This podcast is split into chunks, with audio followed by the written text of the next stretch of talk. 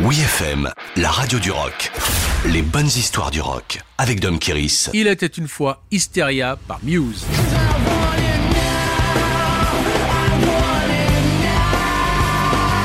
Si l'on ressent une certaine tension autour des thèmes abordés par Muse sur le troisième album Absolution, cela est à mettre sur le compte de l'hystérie collective des médias au moment du déclenchement de la guerre en Irak en mars 2003 sous l'impulsion des États-Unis. La méfiance et la peur sont au cœur de ce disque assez sombre alors que tout va pour le mieux pour le trio britannique devenu une valeur sûre du rock international. D'après Matthew Bellamy, la chanson Hysteria parle simplement de désirer quelque chose que vous ne pouvez pas avoir et qui devient comme une sorte d'obsession. D'ailleurs, pour les États-Unis, la chanson est intitulée Hysteria, I Want It Now. Je veux tout et tout de suite semble être le leitmotiv de Muse à qui rien ne résiste.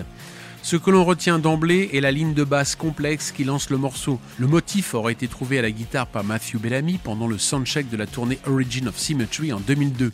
Mais dans un souci d'élaborer des sons modernes, la ligne de basse est traitée dans un mix électronique. On n'a pas vraiment changé notre façon de composer, mais plutôt d'enregistrer les morceaux, reconnaît Chris, le bassiste, souvent cité pour ce groove de basse assez lourd. Sans contrainte de temps pour l'enregistrement, Muse a tout loisir d'expérimenter de nouvelles sonorités dans divers studios pour finaliser l'album Absolution à Los Angeles avec le producteur Rich Costet.